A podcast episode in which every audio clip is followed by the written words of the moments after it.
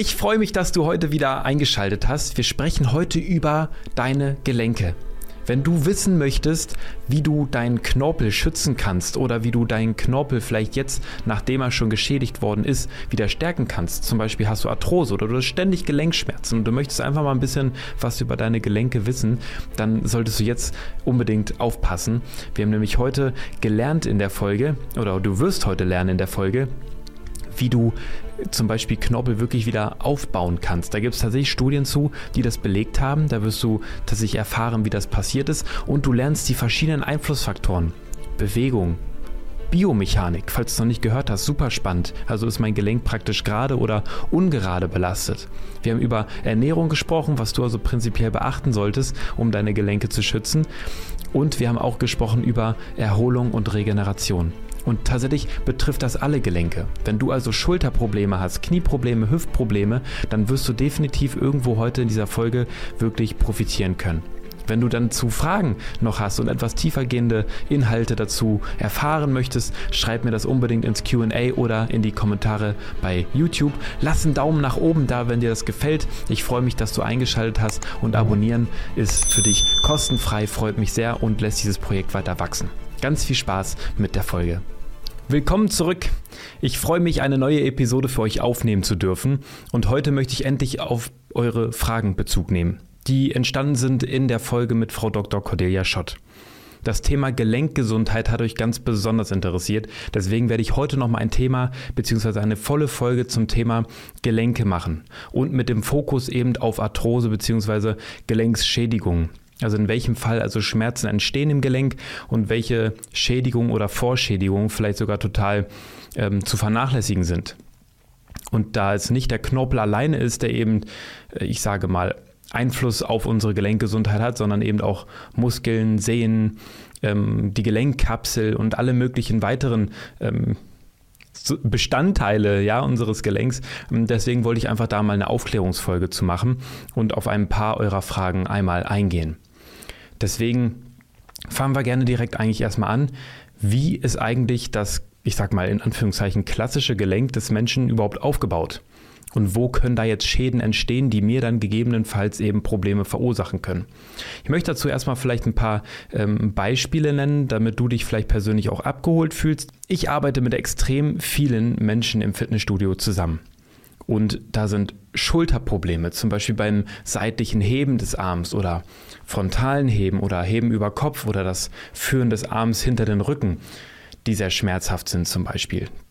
Ist fast tagtäglich in meiner, in meiner Trainerpraxis irgendwo ähm, der Fall, dass Kunden oder Klienten beschreiben, da habe ich Probleme mit. Oder die klassischen Knieprobleme. Wenn du also zum Beispiel Knieprobleme hast, du merkst, du hast Schmerzen beim Treppe raufgehen oder Treppe runtergehen. Oder wenn du beim Spaziergang bergab gehst zum Beispiel, nur dann hast du Schmerzen.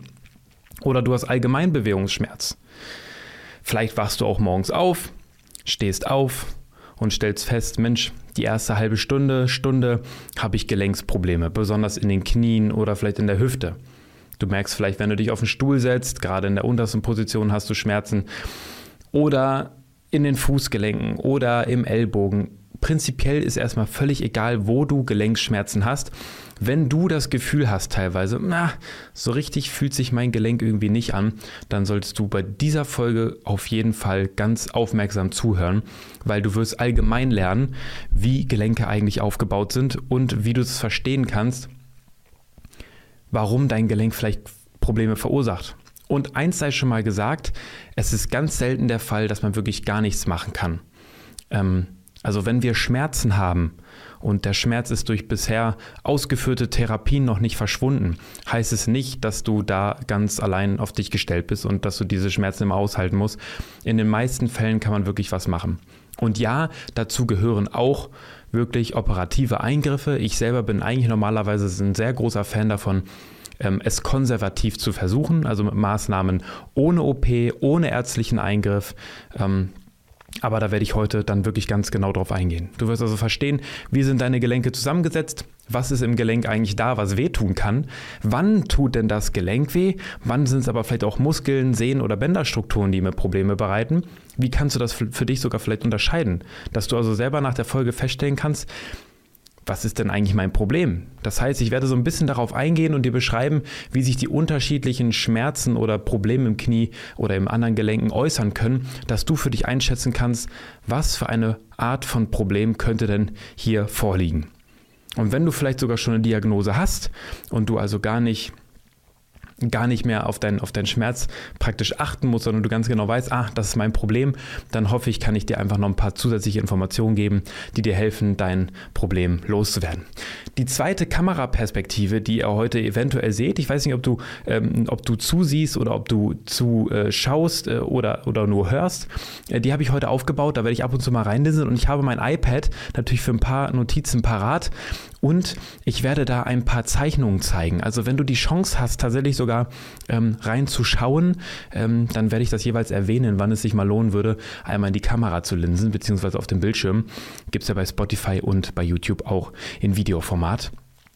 Aber jetzt starten wir direkt rein, damit du gar nicht mehr länger auf die Lösung für deine Gelenkprobleme warten musst. Und nein, ich bin kein Arzt, ich bin kein Therapeut, aber ich kann aus meiner Praxis wirklich tolles Wissen mit euch teilen und das ähm, wird euch definitiv dabei helfen, eure Gelenke besser zu verstehen. Wie sind also eigentlich unsere Gelenke aufgebaut? Prinzipiell relativ simpel aus, ich sage mal, vier Bestandteilen. Einmal haben wir immer zwei Knochen. Das kann ich sogar einmal direkt hier zeigen. Und zwar sind unsere Knochen grundsätzlich ganz zwei simple Bestandteile. Ich habe Knochen A, ich habe Knochen B. Wir nehmen als Beispiel den Unterschenkel vom Bein und den Oberschenkel vom Bein. Und ja, normalerweise sitzt natürlich im Kniegelenk die Patella noch davor. Aber wir haben also immer zwei Knochen, die die Struktur bzw. die Grundbasis für ein Gelenk bilden. Da die Knochen aber ziemlich starke Schmerzen erfahren würden und keine, ich sage mal, glatte, glatte Bewegung ermöglichen würden, sind die Knochen zum Schutz, damit sie nicht wehtun und damit die Bewegung eben reibungslos funktionieren kann, mit Knorpel überzogen. Den habe ich hier für die, die zuschauen, also in blau gekennzeichnet. Der Knorpel überzieht also unseren Knochen und schützt unseren Knochen vor Schmerz und eben vor Verletzung, also vor Abreibung prinzipiell. Der Knorpel, das ist das ganz Spannende, der Knorpel selbst hat keine Blutgefäße und ganz, ganz, ganz, ganz wenig Nervenstrukturen. Deswegen haben wir keinen Schmerz. Also es kann sein, ich habe das nicht nochmal nachrecherchiert, ähm, dass es da tatsächlich sogar schon widerlegte Informationen zu gibt. Aber der Knorpel, der empfindet in der Regel keinen Schmerz. Der ist also sehr Druck, äh, ich sag mal, unempfindlich und ist dazu in der Lage, den Knochen vor Reibung zu schützen. Deswegen ist der Knorpel auch so wichtig. Das heißt, wenn man dir jetzt äh, diagnostiziert hat, äh, na, du hast Arthrose, dann heißt das prinzipiell erstmal nur so viel wie, dein Knorpel hat einen Schaden. Also diese Schutzschicht, die deinen Knochen umgibt, die ist jetzt erstmal beschädigt. Dann gibt es da verschiedene Einstufungen von Grad 0, das ist ein gesunder Knorpel, bis Grad 4, hochgradig geschädigt. Dazu komme ich gleich nochmal ein bisschen genauer. Und der Knorpel soll also erstmal nur deinen Knochen schützen und natürlich die Bewegung ermöglichen. Damit jetzt aber diese Bewegung auch wirklich ermöglicht werden kann, und reibungslos erfolgen kann, brauchen wir den dritten Bestandteil und das ist die Synovialflüssigkeit, auch genannt Gelenkschmiere. Ganz einfach. Ist wie Motor ohne Öl, läuft nicht besonders gut. Die Kolben würden also wahnsinnig reiben und es würde nicht lange dauern, äh, dann würde der Motor vermutlich einen Schaden erleiden. Und genau so ist es mit unserer Gelenkflüssigkeit auch. Also das heißt, die Gelenkflüssigkeit sitzt jetzt zwischen den Knorpelflächen, also zwischen Knochen und Knochen, darüber der Knorpel und dazwischen in einem Gelenkspalt haben wir Gelenkschmiere, die also eine Bewegung dann ermöglichen soll, damit das reibungslos läuft. Ohne Schmiere also immer nur ähm, ganz viel Reibung im Gelenk und das wollen wir natürlich vermeiden. Und damit das jetzt alles in einer Struktur zusammengefasst ist und Stabilität hat und eben auch die Gelenkflüssigkeit da, da ist, wo sie bleiben soll und, und, und auch der Gelenkspalt so bleibt, wie er sein soll, Dafür haben wir eine Gelenkkapsel und die habe ich hier in gelb gekennzeichnet. Die umgibt also das Gelenk, gibt eben noch ein bisschen Struktur um das Gelenk und sorgt eben auch für Stabilität. Und Schmerzen an der Gelenkkapsel, die sind ganz übel. Also wenn man jetzt zum Beispiel, ähm, man ist auf die Schulter gefallen und ähm, die kann ja auskugeln. Ne? Ich weiß nicht, ich denke mal, das wisst ihr alle. Die kann auskugeln. Und meistens wird dabei zum Beispiel die Gelenkkapsel beschädigt. Oder bei, ähm, also grundsätzlich Traumaverletzungen, ne, wo man drauf stürzt. Ja, da kann die, die Kapsel eben auch reißen, kaputt gehen. Wahnsinnig schmerzhaft. Das aber meistens passiert so im Alltag nicht.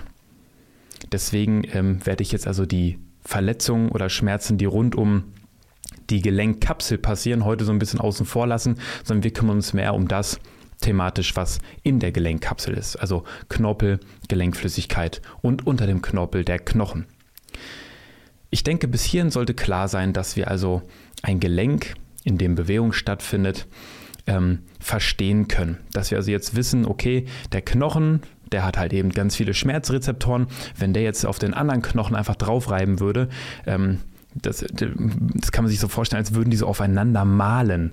Also, ne, als würde man in so einer Mühle ein Korn zermahlen. So ungefähr stelle ich mir das vor, wenn wir keine, ähm, keinen Knorpel und keine Gelenkschmiere hätten. Also, ihr könnt euch schon vorstellen, warum das also dann eben so schmerzhaft sein kann. Und der Knorpel schützt uns genau davor und deswegen ist der Knorpel eine ganz großartige, ähm, eine ganz großartige Struktur, die uns also hilft, ähm, unser Leid zu vermindern und Bewegung überhaupt erst zu ermöglichen. Jetzt muss ich natürlich dazu ergänzen, dass neben den Strukturen, die ich jetzt genannt habe, auch noch weitere Strukturen wichtig sind wie zum Beispiel Muskelgewebe, dass wir überhaupt eine Bewegung ausführen können oder Sehnen, die den Muskel am Knochen verwachsen und auch Bänderstrukturen, die das Gelenk zusätzlich stabilisieren. Man kann sich also eigentlich so ein bisschen vorstellen, dass die Bänder um die Gelenke herum sag ich mal, passive Strukturen sind, die wir auch selber nicht ansteuern können, die das Gelenk in Anführungszeichen nur stabilisieren und Bewegung auch zu einem gewissen Grad limitieren. Das ist deswegen gut, weil wir natürlich Bewegungen auch nur zu einem gewissen Maß ausführen sollen. Denn ansonsten, wenn ich jetzt mein, mein Knie einfach äh, bis sonst wohin überstrecken könnte, das ist ja nicht so gedacht.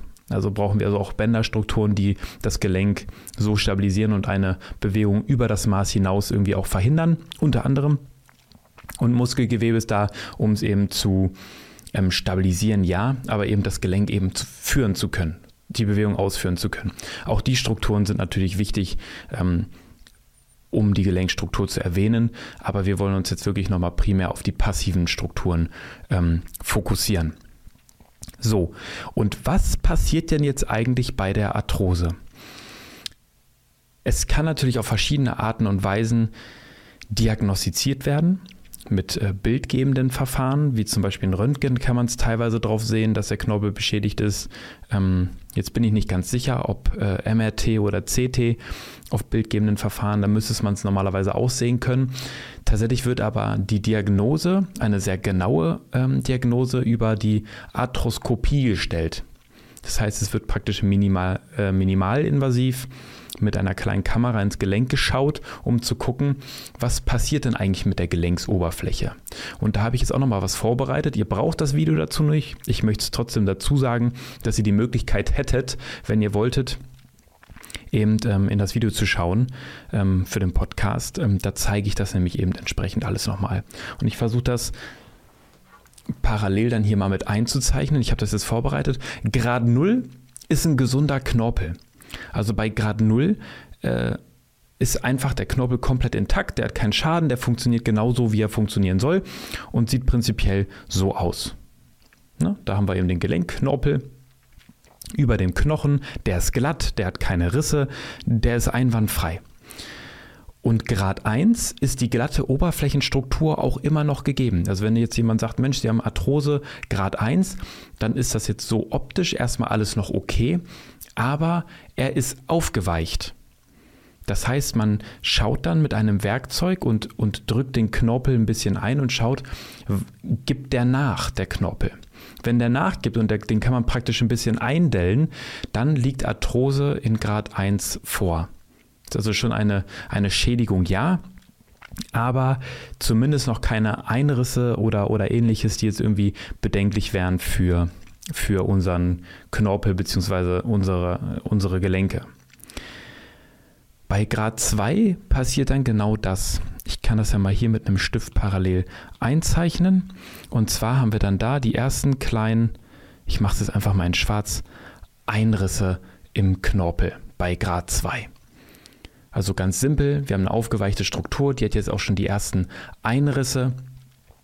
Und dann geht das relativ schnell, dass wir bei Grad 3 sehr tiefe Einrisse haben, also richtige Einkerbungen, die, ich radiere jetzt mal ein bisschen was weg, die ziemlich tief sind, aber, jetzt kommt hier das große Aber, noch nicht so tief, dass sie bis zum Knochen vordringen. Also bei Grad 3 große Schädigungen am Knorpel, ähm, die teilweise tief eingerissen sind. Ich radiere nochmal ein bisschen mehr weg. Ähm, aber eben noch nicht bis zum Knochen. Und dementsprechend hat der Knochen natürlich auch noch ein geschütztes Umfeld. Zumindest teilweise. Schmerzen entstehen natürlich trotzdem, weil die Unebenheiten für mehr Reibung im Gelenk sorgen. Weil sobald der Knorpel nicht mehr glatt ist und die äh, Knorpelflächen uneben übereinander laufen, haben wir natürlich eben auch das Problem, dass Reibung entsteht. Und Reibung kann dann eben auch zu Schmerzen führen. Und wenn wir jetzt wissen, dass es nur noch einen weiteren Grad gibt zur Klassifizierung des Knorpels, ähm, dann äh, ist das eben der Grad 4 und wer hätte das gedacht? Da haben wir Einkerbungen im Knorpel bis runter auf die Knochenstruktur. Das male ich jetzt hier mal in Rot ein und da haben wir wirklich ein großes Problem. Ich sage es jetzt einfach mal so, da haben wir ein großes Problem und das tut dann natürlich richtig weh. Und da kann man ganz häufig, das will ich schon mal vorweggreifen, nichts mehr tun. Also wenn der Knorpel so stark degeneriert ist, dann ist es ganz selten der Fall, dass man überhaupt noch konservativ was erreichen kann. Man kann dann natürlich durch Muskelaufbau zum Beispiel das Gelenk noch stabilisieren.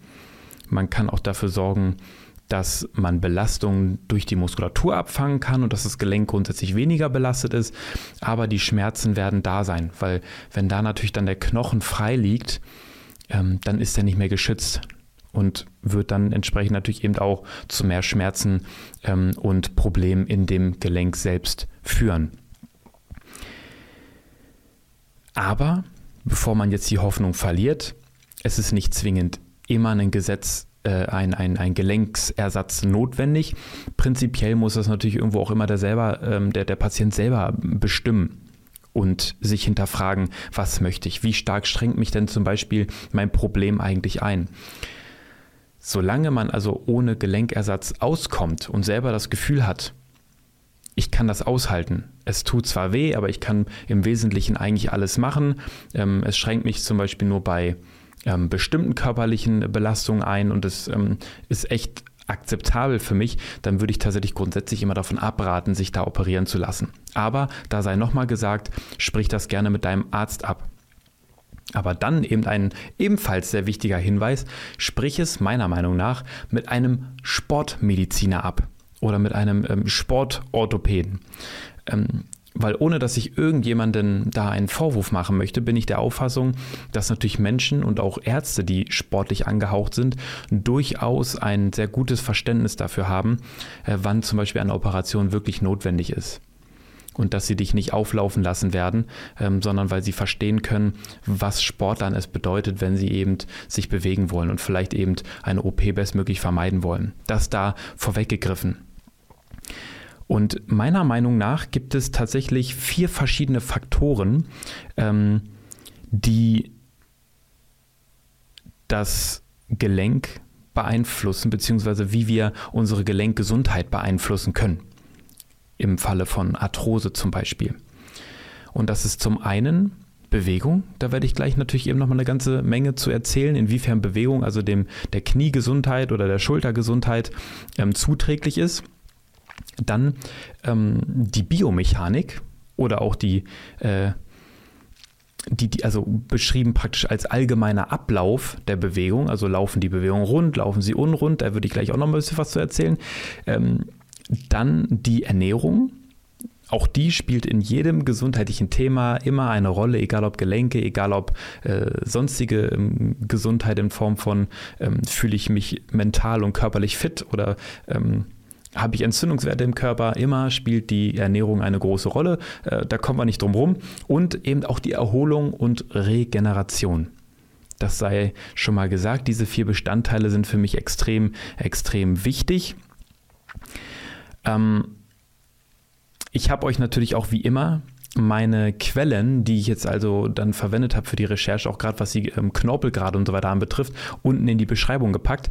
Und da habe ich jetzt tatsächlich auch nochmal eine interessante Studie gelesen, die ist tatsächlich sogar schon aus dem Jahr 2013, die so ein bisschen das, was jetzt in der Folge mit äh, Frau Dr. Cordelia Schott eben auch angesprochen wurde, nochmal untermauert und belegt. Und das möchte ich ganz gerne mal diskutieren.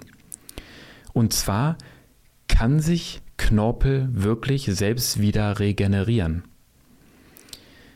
Und das ist alles immer noch ein bisschen theoretisch. Also das Konstrukt ist noch nicht so richtig praktisch umsetzbar. Aber diese Studie hat am Menschen, nicht an irgendwelchen anderen Tieren, am Menschen untersucht, kann Knorpel wieder aufgebaut werden. Eigenständig. Und das konnte man bejahen. Es ist tatsächlich so, man hat eine Untersuchung angestellt mit Patienten, denen eine Knie-OP bevorstand. Also die unmittelbar kurz vor der OP waren. Und man hat mit Hilfe eines Metall, äh, ich sag mal Konstruktes, den Gelenkspalt, den kann ich euch nochmal zeigen für die, die es also sehen möchten, und hat den Gelenkspalt vergrößert. Wie kann man das machen? Ja, die haben also praktisch, wenn man sich so vorstellt, die haben die Beine auseinandergezogen. Ich kennzeichne das hier einfach mal mit einem Pfeil. Die haben jetzt also diesen Gelenkspalt zwischen den Knorpelflächen auseinandergezogen mit einer Metallschiene. So dass also der Platz, der praktisch zwischen den beiden Knorpelflächen besteht, ähm, künstlich vergrößert wurde. Das hat man zwei Monate dran gelassen, diese Schiene, und dann eben beobachtet, ähm, was passiert mit dem Gelenkspalt und was passiert mit der Knorpeldicke. Das hat man untersucht und beide Faktoren, sowohl die Knorpeldicke, also die Schutzschicht über dem Knochen, als auch der Gelenkspalt, der Platz zwischen den beiden Knorpelflächen, war nach diesen zwei Monaten vergrößert. Und der Untersuchungs- bzw. Beobachtungszeitraum, der wurde auf zwei Jahre gestreckt. Und auch nach zwei Jahren hat man diese Ergebnisse eben festhalten können. Und das finde ich erstaunlich. Also es ist tatsächlich wirklich möglich, Entschuldigung, es ist wirklich möglich, dass der Mensch Knorpel eigenständig wieder aufbauen kann. Jetzt sage ich aber auch ganz bewusst kann und sage nicht, ach Mensch, wir brauchen uns nie wieder operieren, weil das natürlich so sehr, sehr, sehr, sehr schwer umsetzbar ist. Also ansonsten, abgesehen von diesem Experiment, sage ich mal, was man da gemacht hat, ähm, gibt es da jetzt noch nicht so viele klinische Studien, die das alles untermauern, dass ich sagen würde, wir haben da wirklich eine nachweisbare und wissenschaftlich belegte Therapieform. Aber es ist definitiv möglich, es wurde an Menschen getestet. Das heißt, wenn wir grundsätzlich also die Voraussetzungen haben, um Knorpel wieder aufzubauen, auch da packe ich euch natürlich die Studie, die ich verwendet habe, die ich gelesen habe, unten rein. Da könnt ihr die Ergebnisse selber nochmal nachlesen. Ähm, möchte ich einfach nur dafür sensibilisieren, dass man mit vielen Faktoren schon auf die Gelenk- und Knorpelgesundheit aktiv einwirken kann. Und dabei ist dann prinzipiell erstmal völlig egal, welche Gelenkstruktur da gemeint ist. Und es ist natürlich auch nicht immer einfach so zu sagen, auch Mensch, mach einfach das und das und das. Da also sei ganz klar gesagt, ich werde keinem Menschen, der diese Folge hört, raten, das so auszuprobieren oder umzusetzen.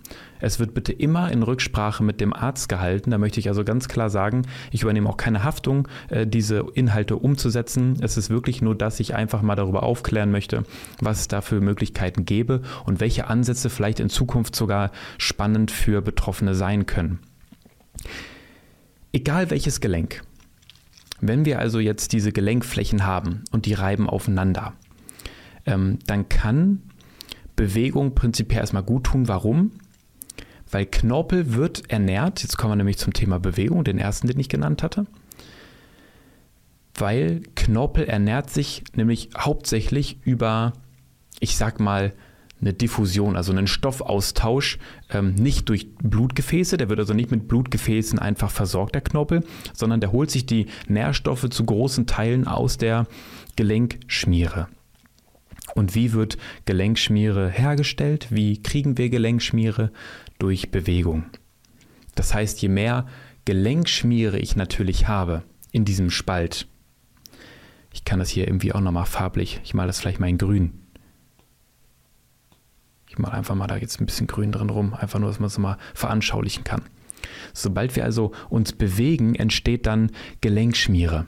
Und je mehr wir uns bewegen, desto mehr Gelenkschmiere ist da. Das heißt grundsätzlich auch mehr Nährboden, mehr Nährstoffe für unseren Knorpel, um sich wichtige Inhaltsstoffe rauszuziehen die dann wiederum natürlich dazu verwendet werden können, um Knorpel zu regenerieren und aufzubauen bzw. grundsätzlich widerstandsfähig zu halten.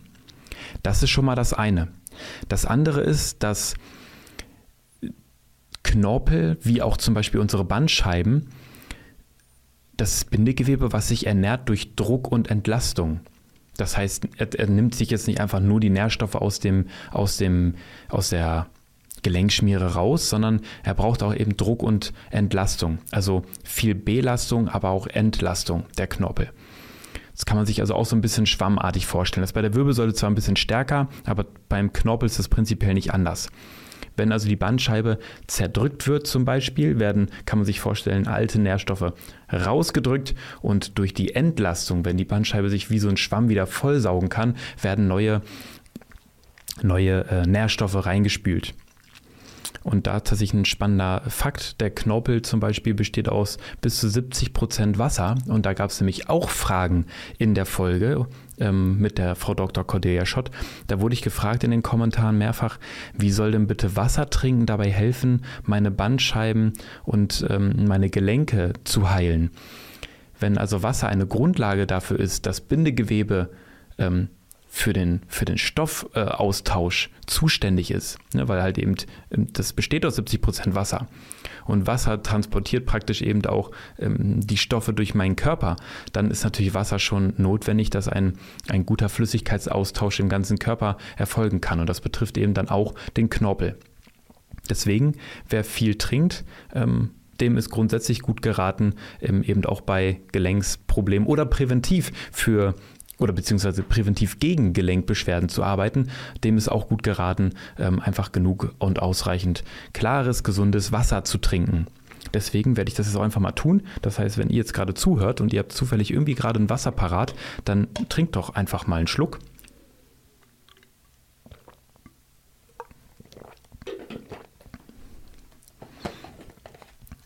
So, jetzt wo wir einen Schluck getrunken haben, können wir nämlich direkt weiter im Kontext. Und jetzt möchte ich nämlich direkt mal darauf zu sprechen kommen, warum Bewegung noch wichtig ist. Wir können natürlich durch Muskelaufbau unser Gelenk ganz maßgeblich unterstützen. Je mehr Muskulatur ich habe, desto stärker wird mein Gelenk ja auch durch Muskulatur rundherum geschützt und stabilisiert. Je weniger Muskulatur ich habe, desto stärker lassen meine Gelenkflächen praktisch einfach so aufeinander sämtliche Stoßbelastung, die ich habe auf meine, auf meine Gelenke, zum Beispiel wenn ich irgendwo runterspringe, letzte Treppenstufe, ich springe auf die Erde oder selbst wenn es einfach nur ein Laufschritt ist und ich, ich, ich laufe durch die Stadt, je weniger Muskulatur ich habe, desto stärker wird mein Gelenk also selber belastet. Muskulatur kann also Spannung und Kräfte, die auf das Gelenk wirken, abfedern und schützen. Darum ist der Aufbau von Muskulatur natürlich extrem, extrem wichtig. Wir haben jetzt ja gelernt, okay, Bewegung stellt also Gelenkflüssigkeit her, die wiederum meinen Knorpel ernährt. Und wir haben eben auch gelernt, dass die Strukturen rund um das Gelenk, unsere Muskulatur, dass die unseren Körper bzw. unsere Gelenkstrukturen unterstützen und stabilisieren können. Das ist extrem, extrem wichtig. Wenn ich jetzt also das Thema Bewegung für einen gesunden Knorpel, für ein gesundes Gelenk noch einmal zusammenfassen darf, dann ähm, geht es also darum, dass wir uns bewegen, um Synovialflüssigkeit herzustellen. Gelenkschmiere. Diese Gelenkschmiere wiederum versorgt unseren Knorpel mit Nährstoffen, damit der eben widerstandsfähig und gesund bleibt. Oder eben durchaus sogar wieder aufgebaut werden kann. Das haben wir ja eben gelernt. Muskulatur soll dann also das Gelenk so unterstützen, dass Schlagbelastung oder sämtliche andere Belastungen einfach durch die Muskulatur abgefangen werden können und die Belastung auf das Gelenk selbst geringer bleibt. Jetzt ist noch ein weiterer wichtiger Faktor, der das Gelenk im Thema Bewegung unterstützen kann und das ist tatsächlich Beweglichkeit. Und da kommen wir nämlich auch gleich zum zweiten Punkt, zur Biomechanik, also wie Bewegungsabläufe funktionieren. Ähm, denn Beweglichkeit ist insofern wichtig, weil Zugkräfte auf Gelenke entstehen. Das Beispiel von Knie und Schulter eignen sich dafür perfekt, aber auch die Hüfte kann man da als tolles Beispiel ähm, verwenden. Wenn ich jetzt zum Beispiel, wir nehmen jetzt mal den Klassiker, ich habe eine sitzende Tätigkeit und ich sitze wirklich jetzt 90 Prozent meines Tages und ich bewege mich nicht viel, dann entsteht eine negative Anpassung meines Bindegewebes. Wenn ich also viel sitze, dann wird mein Sitzapparat, Hüftbeuger, Bauchmuskulatur, Oberschenkelmuskulatur, auf gut Deutsch sie verkürzt. Und das Bindegewebe, also Faszien, die um den Muskel ähm, sich befinden und dem Muskel diese Struktur geben. Wenn wir keine Faszien hätten, kein Bindegewebe hätten, was sie zusammenhält, dann ähm, würde der Muskel gar keine Form haben. Der würde einfach irgendwie so leblos irgendwo hier im, im unter der Haut, ähm, ich sag mal, äh, runterhängen und Bindegewebe gibt uns eben diese Struktur. Bindegewebe passt sich aber eben auch negativ an, heißt verklebt, verkürzt sich, zieht die Muskulatur zusammen. Und man kann sich natürlich vorstellen, wenn eine Muskulatur sich zusammenkürzt, staucht und Bindegewebe verklebt, es also nicht mehr so beweglich ist, wie es vielleicht sein sollte, dann habe ich das Problem, dass ich mich auch nicht mehr so gut öffnen kann. Das heißt, es zieht mich richtig zusammen. Wenn ich jetzt also ein Gelenk habe und ich habe jetzt an der Vorderseite im Oberschenkel, Hüftbeuger, habe ich jetzt eine große Zugkraft, dann schiebt es das Gelenk praktisch zusätzlich zusammen. Für die, die jetzt also wirklich die Folge sehen, die können sich das so vorstellen, als hätte ich hier in schwarz, male ich das mal ganz dick, als hätte ich hier auf das Gelenk aus beiden Richtungen, ich male es mal mit den Pfeilen, zusätzlichen Druck weil die Muskulatur und das Bindegewebe rund um das Gelenk eben das Gelenk zusammenschiebt, wenn das verkürzt, wenn das verkrampft und das Bindegewebe verklebt. Und das ist insofern wichtig, weil natürlich je größer der Druck auf die Gelenkflächen und den Knorpel, desto größer ist das Potenzial auch, um einen Schaden bzw. einen Gelenkschaden, einen Knorpelschaden zu erleiden. Und wenn ich diesen Druck reduzieren kann, also die Gelenkflächen wieder auseinander bekomme, dann besteht natürlich auch die Möglichkeit, dass dieser Druck wieder weniger wird und mein Knorpel sich besser regenerieren kann, beziehungsweise einfach nur nicht so stark komprimiert wird. Ganz, ganz wichtiger Fakt. Und jetzt könnt ihr euch vielleicht auch vorstellen, oder vielleicht kannst du dir jetzt besser vorstellen, dass es deswegen so wichtig oder beziehungsweise so, so gut funktioniert haben könnte, dass die bei dem Experiment diesen Gelenkspalt künstlich vergrößert haben mit der Metallschiene. Sie haben natürlich in dem Moment praktisch etwas geschaffen, was den Druck vom Gelenk reduziert. Und wenn unsere Muskeln und unser Bindegewebe eben auch wieder beweglich wird und elastisch wird, dann wird der Druck auf die Strukturen auch reduziert. So zumindest erstmal in der Theorie. Bei wirklich sehr vielen Menschen hilft Beweglichkeitstraining gegen Gelenksprobleme. Das muss man wirklich so sagen. Ich habe da natürlich keine wissenschaftlichen Studien jetzt zu rausgesucht, aber auch aus dem, aus dem Praxisalltag bei mir, ich sag mal aus, aus, aus dem Fitnessstudio, habe ich das schon sehr oft erlebt. Ja, und das möchte ich jetzt aber einfach dazu nochmal als Erfahrungsbericht dazugeben und nicht als wissenschaftlich fundierte ähm, Fakten Lage. Das sei auch dazu gesagt. Habe ich jetzt keine Zahlen zu rausgesucht. Wenn ich dann also Beweglichkeitstraining mache, dann, ich mal die Pfeile einfach mal in die andere Richtung, kann ich die Gelenke gegebenenfalls wieder auseinanderziehen. So die Idee. Jetzt kommen wir zum Thema Biomechanik. Warum ist Biomechanik so wichtig? Wenn ich jetzt also Gelenkflächen habe und die Biomechanik läuft nicht korrekt, wie kann ich mir das vorstellen? Der Körper hat ja eine, ein Gelenk, nehmen wir wieder das Kniegelenk, hat ja eine, eine biologische Funktion. Es soll sich beugen können, damit ich einen Schritt setzen kann zum Beispiel. Dafür brauche ich natürlich auch die, die Bewegung in der Hüfte, aber ähm, natürlich vorwiegend mache ich den Schritt eben aus dem Kniegelenk. Obwohl, so gesehen nicht ganz korrekt. Also ich kann ja rein theoretisch auch, kann ich auch nur aus der Hüfte gehen, aber natürlich die Beugung, wissen wir alle, macht's Knie. So, mehr muss ich eigentlich nicht wissen. Und wenn ich jetzt bei der Beugung des Knies eine Fehlbelastung habe, zum Beispiel, ich habe eine X-Beinstellung und das Knie wird immer mehr auf der Außenseite belastet oder ähm, auf der Innenseite, weil ich ähm, in Obereinstellung bin, dann ist die Biomechanik insofern nicht 100% korrekt möglich. Ich hoffe, bis dahin könnt ihr mir erstmal folgen. Durch Fehlstellung und ich sag mal fehlerhafte Biomechanik können also auch körperliche Probleme entstehen und natürlich auch ganz besonders Gelenkprobleme entstehen. Und das ist in der Schulter womit das häufigste Problem. Ganz, ganz viele Kunden haben Schulterprobleme, weil sie in einer schlechten Körperhaltung sind. Und diese schlechte Körperhaltung ermöglicht also nicht die Biomechanik der Schulter astrein auszuführen. In vorgelagerter Position, die Schulter fällt nach vorne, sie rotiert nach vorne.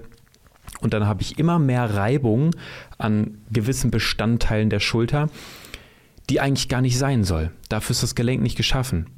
Und in der Folge entstehen Schäden, die dann natürlich eben teilweise auf Dauer irreparabel sind. Ganz häufig das, was dann aber schmerzt, gerade auch in der Schulter, sind tatsächlich umliegende Muskeln und Sehnen und, und, und ähm, vielleicht Schleimbeutelstrukturen, ähm, aber ganz selten tatsächlich die knöchernen Strukturen. In der Schulter habe ich es ganz selten erlebt, dass da wirklich ein Problem besteht, was nicht durch Bewegung lösbar ist. Natürlich gibt es da was wie, wie, wie eine Verkalkung. Ne? Die ist natürlich schmerzhaft. Und, oder es gibt auch so, so Knochenauswucherung, wo dann die, die Schulter, ähm, hier oben am Schulterdach, wächst dann so, so eine knöcherne Auswucherung ähm, zum Schutz. Der Knochen oder der Körper macht sowas immer aus Schutzreaktion. Aber natürlich, wenn dann da, ähm, ich sag mal, Muskel- und Sehnengewebe dran langschraubt, dann äh, führt das natürlich zu Entzündungen. Muskelapparate können teilweise abreißen, was dann natürlich die Schmerzen hervorruft. Aber das häufig wirklich nur aufgrund von fehlerhafter Belastung. Und dafür habe ich dann nochmal eine Zeichnung angefertigt für die, die einfach nur zuhören, können sich jetzt einfach nochmal vorstellen, wie sieht denn das aus, wenn jemand X-Beine hat? Da stehen ja die Gelenkflächen jetzt nicht so gerade übereinander. Da können, glaube ich, alle folgen. Und wenn ich dann natürlich, ich zeige das jetzt nochmal in die Kamera, wenn ich dann natürlich in der Situation ähm, das Gelenk nicht gerade aufeinander läuft, sondern schräg, dann habe ich nämlich auf einer Seite des Gelenks eine Überbelastung und die Kraft ist nicht ideal verteilt. Das heißt, so wie das Gelenk eigentlich gebaut war, so kann es gar nicht belastet werden. Und das wird dann natürlich zum Problem, weil das punktuell an den Stellen stärker belastet wird als an den anderen Stellen des Gelenks und die Kraftübertragung ist nicht ideal, was dann wiederum heißt, es ist anfälliger für Beschwerden weil das Gelenk ja so gebaut ist, dass es gerade belastet wird und wenn das nicht gegeben ist, kommt es eben auch schneller zu Schädigungen. Also ist Biomechanik ein großes Thema. Wenn ich Fehlstellungen habe und selber weiß, Mensch, wenn ich in die Kniebeuge gehe, da fallen mir die Knie nach innen zusammen oder andersrum, sie fallen nach außen und ich sehe mein Fußgelenk zum Beispiel, das knickt mir immer nach innen weg oder ich sehe, ich kann meine Hüfte gar nicht richtig strecken oder ich kriege meine Schulter nicht richtig über Kopf und ich kompensiere die Bewegung aus der Wirbelsäule. Da fällt mir schon schnell auf, mein Körper kompensiert zwar diese Bewegung, die er nicht gut kann, aber immer zu Lasten von Strukturen, die eigentlich gar nicht belastet werden sollen. Und das ist ganz häufig der Ursprung von körperlichen Problemen, dass wir ihn so belasten, wie er nicht belastet werden möchte. Eben natürlich auch bedingt dadurch, dass wir in der modernen Gesellschaft nicht mehr so leben, wie wir bestmöglich leben sollten oder wollten, weil natürlich dann der Körper einfach fehlbelastet wird und das führt einfach schneller zu Problemen. Das kann man ganz einfach so sagen. Was sagt euch das jetzt also? Wenn ihr zum Beispiel Schulterprobleme habt oder ihr habt Knieprobleme oder ihr habt Hüftprobleme, dann kann es zwar sein, dass eine Gelenkschädigung bereits vorliegt, aber wenn man also das, die Ursache, also eine Gelenksfehlstellung zum Beispiel, behebt, dann kann es sehr, sehr, sehr gut sein, dass wir in der Lage sind, die Belastung auf das Gelenk ebenfalls zu reduzieren. Einmal, weil dann die Gelenkflächen zum Beispiel wieder gerade übereinander stehen und die Belastung gleichmäßiger verteilt wird. Das heißt zwar nicht, dass dann der Gelenkschaden weg ist, aber es wird gleichmäßiger belastet, das ist schon mal das eine. Und in Kombination zum Beispiel mit Beweglichkeitstraining und Muskelstärkung kann zum Beispiel dann der Druck aufs Gelenk reduziert werden und gleichzeitig die Stabilität des Gelenks besser werden, wodurch dann insgesamt weniger Schmerzen haben könnte. Ich versuche das jetzt also nochmal zusammenzufassen, was wir bisher gelernt haben. Und dabei ist völlig egal, um welches Gelenk es geht. Bewege ich mich viel, produziere ich Gelenkschmiere. Das heißt, mein Knorpel wird besser oder optimal versorgt. Ich kann Muskeln aufbauen zum Stabilisieren. Ich kann meine Beweglichkeit, also die Muskellänge zum Beispiel, vergrößern, in die Länge trainieren, mein Bindegewebe, mein, mein, mein Bindegewebe wieder strecken, wodurch die Zugkraft aufs Gelenk weniger wird und der Gelenkspalt zum Beispiel größer wird. Das heißt, ich habe weniger Druckbelastung und ich kann meine Biomechanik optimieren, sodass aus einer Gelenksfehlstellung wieder eine gesunde Gelenksposition wird, wodurch ich dann auch den Druck und die Fehlstellung des Gelenks beheben kann und ich dann in der Folge hoffentlich auch weniger Schmerzen erleiden werde. Und jetzt kommen wir dann zum letzten Punkt, nee, zum vorletzten Punkt und das ist die Ernährung. Natürlich spielt Essen auch hier wieder eine Rolle. Wer hätte das gedacht? Ich habe es ja eben schon angeschnitten. Ähm, da kommt man einfach nicht drum rum. Und es ist tatsächlich so, dass Arthrose und entzündliche Prozesse im Gelenk dass die die Zusammensetzung der Gelenkflüssigkeit verändern können. Das heißt, die Nährstoffe, die zum Beispiel wichtig sind, um meinen Knorpel richtig zu ernähren, die sind vielleicht nicht mehr in der Konstellation im Knorpel vorhanden, wenn ich Entzündung im Gelenk habe oder Arthrose im Gelenk habe. Was dann wiederum heißt, dass mein Knorpel gar nicht ideal regenerieren kann. Und durch mein Essverhalten kann ich wiederum natürlich das auch toll beeinflussen. Wenn ich das weiß, dann kann ich da also wirklich aktiv gegensteuern.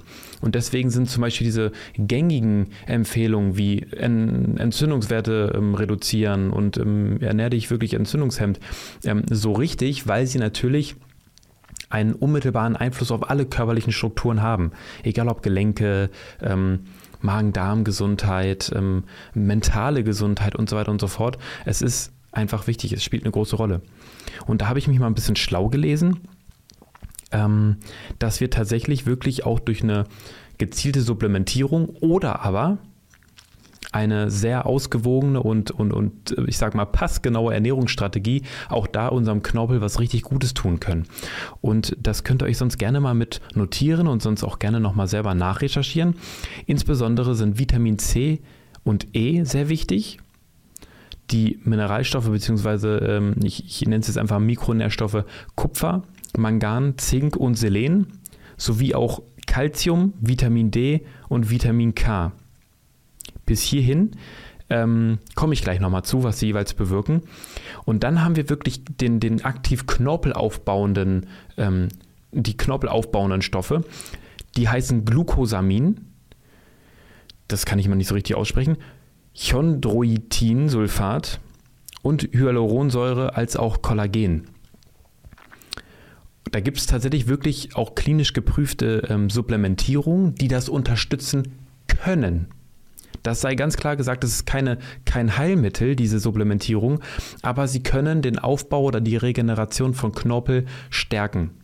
Da gibt es Studien zu, das ist auch wirklich äh, kein, kein, kein Firlefanz, aber es ist natürlich nicht so, dass ich sagen könnte, Mensch, äh, supplementier das und dann geht es dir prima. So ist es wirklich nicht, aber ich möchte nochmal dazu kommen, welche Funktionen haben denn diese Stoffe eigentlich? Vitamin C ähm, tatsächlich sorgt insbesondere dazu, dass Vitamin E, das wir ja auch eben in der Liste hatten, ähm, ich sag mal, regeneriert wird. Weil Vitamin E soll äh, freie Radikale bekämpfen, beseitigen, die natürlich bei Entzündungsprozessen auch eine große Rolle spielen und können also praktisch entzündungshemmend wirken. Vitamin C und Vitamin E spielen also zusammen. Du kannst noch so viel Vitamin E haben, wenn Vitamin C fehlt, ähm, haben wir das Problem, dass Vitamin E nicht richtig arbeiten kann. Und ansonsten ist natürlich Vitamin C auch für ganz viele andere Prozesse im Körper einfach sau wichtig. Aber die beiden in Kombination sind sehr wichtig und Vitamin C selbst ist ma maßgeblich an der Bildung von Kollagen beteiligt und Kollagen ist der Hauptbestandteil von Knorpel.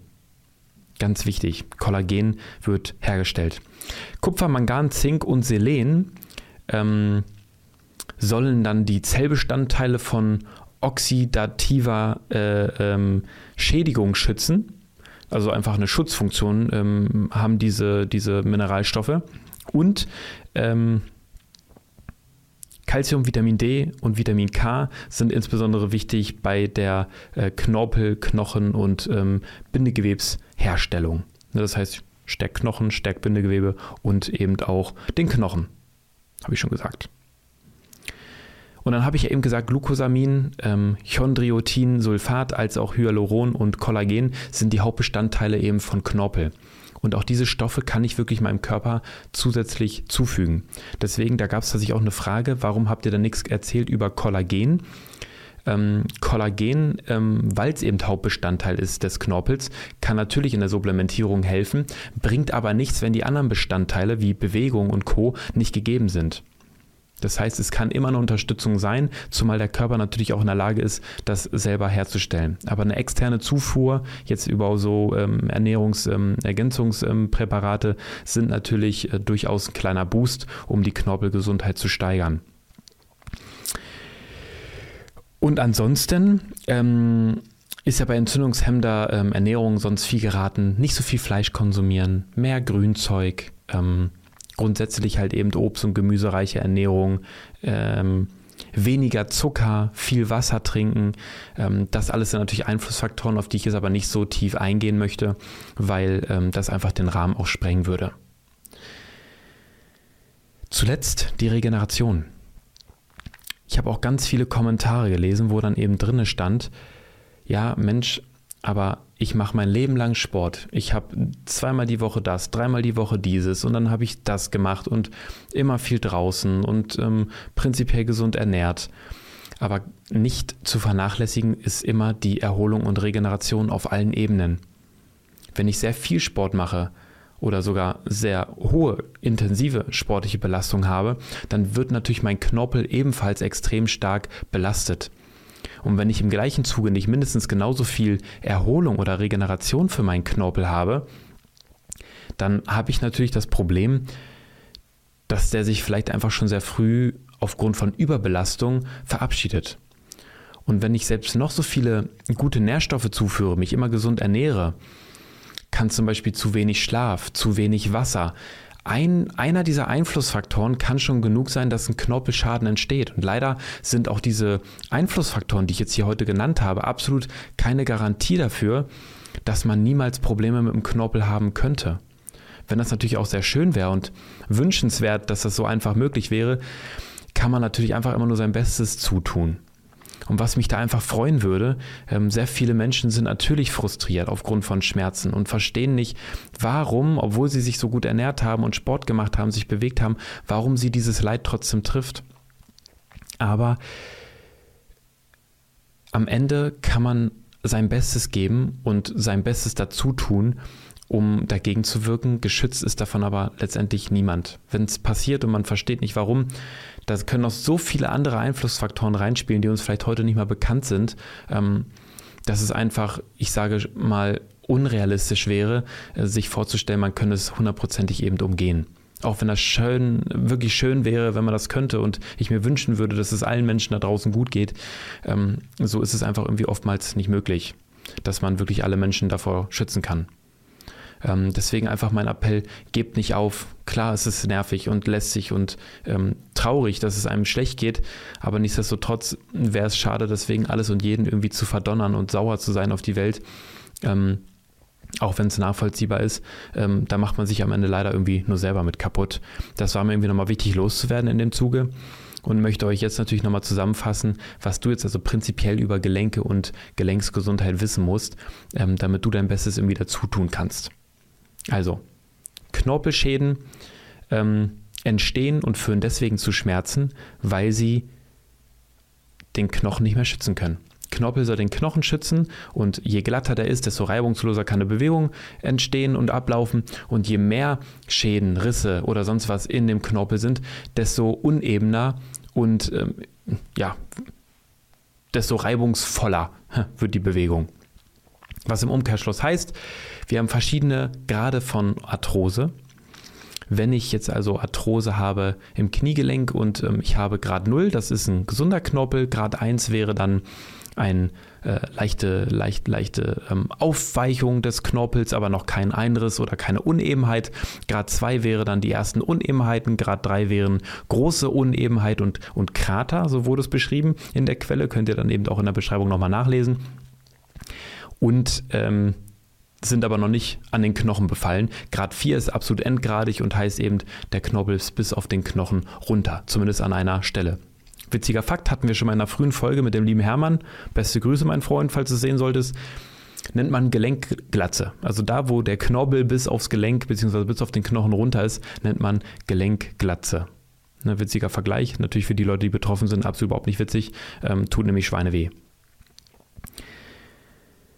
Dann haben wir aber gelernt, was kannst du machen, um deinen Knorpel eben zu schützen, deine Gelenke zu schützen.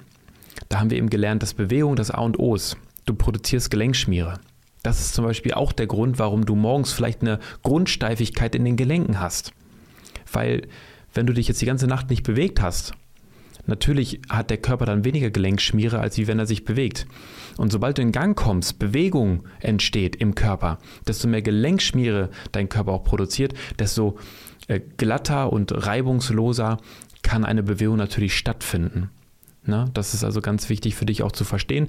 Und der Knorpel und das Gelenk ernährt sich also aus der Synovialflüssigkeit, der Gelenkschmiere. Je mehr da ist, desto besser dann eben auch die Versorgung für den Knorpel, weil der Knorpel nicht durch Blutgefäße versorgt wird. Dann haben wir auch gelernt, dass Muskelgewebe extrem spannend bzw. wichtig ist, um den Knorpel und das ganze Gelenk zu stabilisieren. Je mehr Muskeln, desto besser können wir Belastung abfangen, desto weniger Belastung haben wir dann auf unserem Knorpel bzw. auf unserem ganzen Gelenk. Beweglichkeit ist sehr wichtig, damit der Druck auf das Gelenk reduziert werden kann. Je mehr die Muskeln verkürzen und das Bindegewebe verklebt, desto mehr Druck entsteht auf das Gelenk und desto mehr Reibung haben wir auch im Gelenk. Bleiben wir also flexibel und beweglich, können wir das umgehen. Der Gelenkspalt kann sich weiten. Wir haben nämlich eine Studie ähm, gelesen bzw.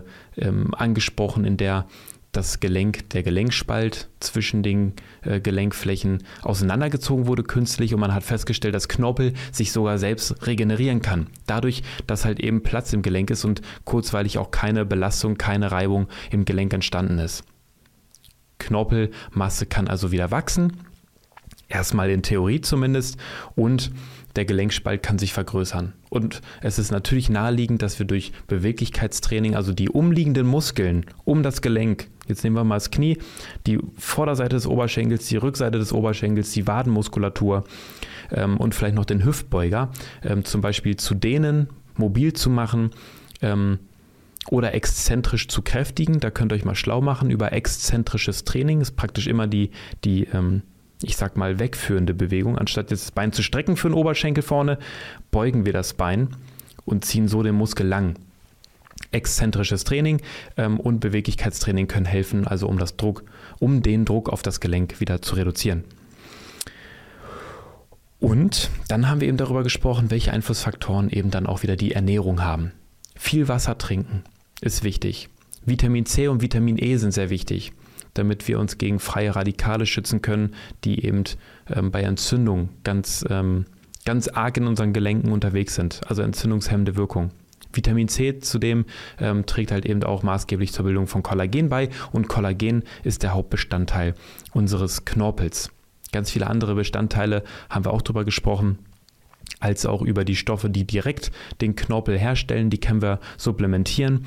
Macht euch da mal schlau, da gibt es ähm, klinisch geprüfte Präparate, die tatsächlich auch ähm, eine Zulassung haben ähm, und bedenkenlos eingenommen werden können. Aber immer bitte in Rücksprache mit dem Arzt. Und zuletzt denkt daran, auch Schlaf, Regeneration und Entlastung des Knorpels sind einfach wichtig. Da dürfen wir nicht einfach drüber wegrasieren. Das ist enorm wichtig weil wir ansonsten wirklich bei permanenter Belastung nicht erwarten können, egal wie viel wir uns bewegen, egal wie gesund wir essen, dass der Knorpel das auf Dauer durchhält.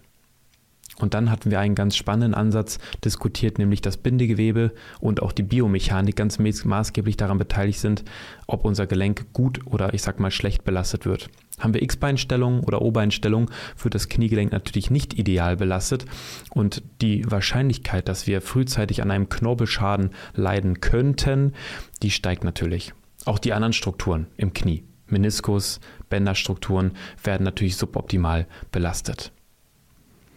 Ich hoffe, du hast jetzt in dieser Episode ganz, ganz, ganz viel über deine Gelenke gelernt und weißt jetzt schon etwas besser, auch mit deinem Knorpel und deiner Knorpel- und Gelenkgesundheit ähm, umzugehen. Wenn du jetzt zu diesen Themen noch mehr wissen möchtest und sagst, Mensch, das war so spannend, ich hätte jetzt wirklich noch gern über Biomechanik mehr erfahren oder ich hätte wirklich gerne über mehr Studien was erfahren, wo also untersucht wurde, ähm, wie Knorpel sich selbst wieder aufbauen kann und ob du davon selber vielleicht profitieren kannst oder du möchtest vielleicht wissen, welche speziellen Übungen du für das Knie machen kannst, um zum Beispiel den Druck auf die Gelenke zu reduzieren, dann schreibt mir das gerne in die Kommentare und ich werde zusehen, dass ich da vielleicht mal separat Content für euch produzieren kann. Das ist natürlich dann ähm, hauptsächlich auch für die bildgebenden Medien, also für YouTube gedacht. Da werden wahrscheinlich dann die Spotify-Hörer vielleicht dann doch mal zu YouTube rübergehen müssen. Und wenn dir das gefallen hat, was wir heute besprochen haben, dann lass mir doch jetzt bitte mal gerne einen Daumen nach oben da und ähm, abonniere gerne meinen Kanal. Ähm, wir sind ja wirklich ganz, ganz, ganz stark gewachsen und das freut mich total, ähm, mhm. wenn es dir gefällt lass ein Abo da. Ist für dich kostenfrei und ich lasse auch diesen Kanal vorerst werbefrei, damit du diese Folgen in voller Länge schauen und hören kannst, ohne dass du nervige Werbung zwischendrin hast. Das mache ich zumindest so lange, wie ich sowieso von diesem Podcast noch nicht leben kann, weil dann bringt es uns beiden was. Ne? Du hast mehr Spaß beim Schauen und Hören und ich weiß, dass meine Hörer zufrieden sind. Äh, da haben wir dann alle was von. Lasst gerne noch eine Frage da in den Kommentaren oder im QA. Ich sage danke fürs Zuhören. Bis zum nächsten Mal. Macht's gut.